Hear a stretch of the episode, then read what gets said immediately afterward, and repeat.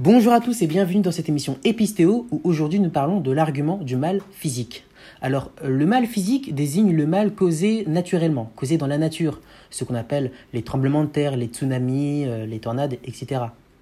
Euh, et le, le mal physique est à distinguer de ce qu'on appelle le mal moral. Le mal moral désigne les maux causés par des agents libres et conscients, comme un meurtre par exemple ou un viol. L'argument du mal physique est un argument contre l'existence de Dieu, euh, qui affirme que l'existence de Dieu et celle du mal physique sont incompatibles. Et étant donné qu'il y a du mal physique, donc Dieu n'existe pas. Euh, en effet, si Dieu est omniscient, omnipotent et bienveillant, il devrait empêcher le mal naturel de survenir. Donc on peut le résumer ainsi. 1. Euh, pas par définition, Dieu est omniscient, omnipotent et bienveillant. 2. Si Dieu existe, il ne peut pas ignorer le mal, il peut et veut empêcher le mal physique. 3. Or, les mots physiques existent, donc 4. Dieu n'existe pas. Euh, la force de l'argument réside dans l'innocence euh, des victimes du mal physique. Même si l'on peut admettre que Dieu fasse agir les forces naturelles en vue de punir telle ou telle personne coupable, euh, en revanche, Dieu ne peut pas euh, vouloir que des innocents, par exemple, euh, le fœtus qui n'a pas encore eu euh, aucune volonté et qui ne peut donc pas être tenu responsable d'aucun mal, Dieu ne peut pas vouloir que ce genre d'innocent meure.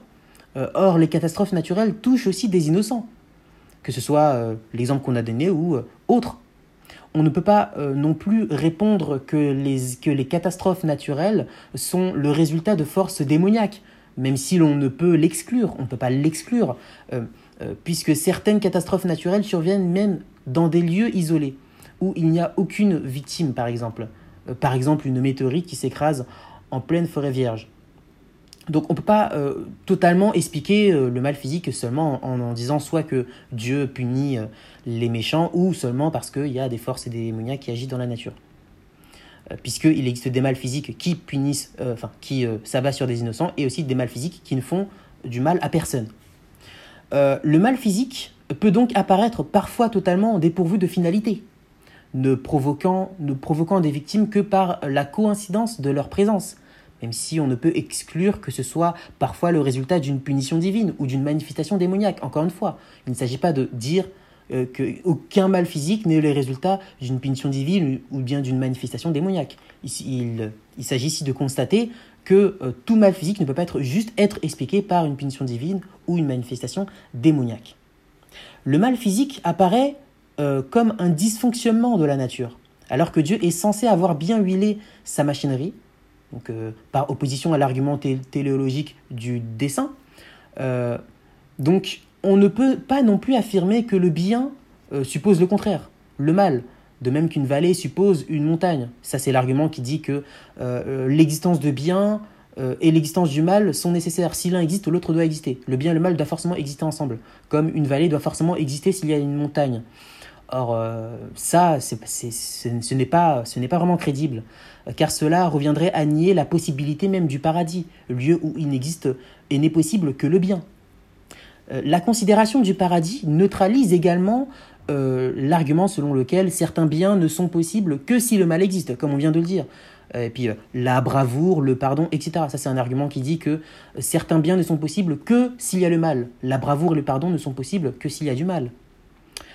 il semble y avoir des mots que Dieu pourrait empêcher, mais qu'il n'empêche pas, et cela sans qu'il semble y avoir plus d'explications.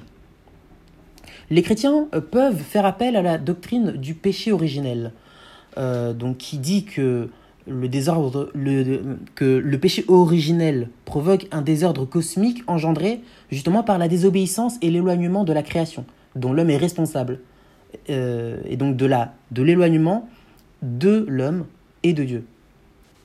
Le mal physique se rapporte ainsi à un mal moral originel.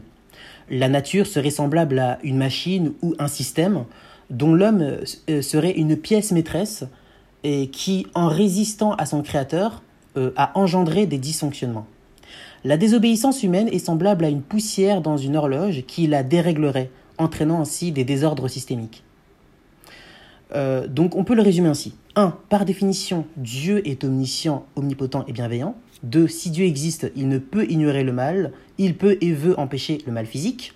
3. Mais si Dieu veut conserver le mal moral qui est un bien, il permet le libre arbitre, y compris ses conséquences physiques, qui font que l'acte moral est un acte réellement effectif. Euh, le mal physique n'est donc pas incompatible avec l'existence de Dieu, à condition qu'il soit d'origine morale ou qu'il y ait du mal moral. 4. Le mal physique et le mal moral existent, et donc 5. L'existence de Dieu est donc compatible avec les faits.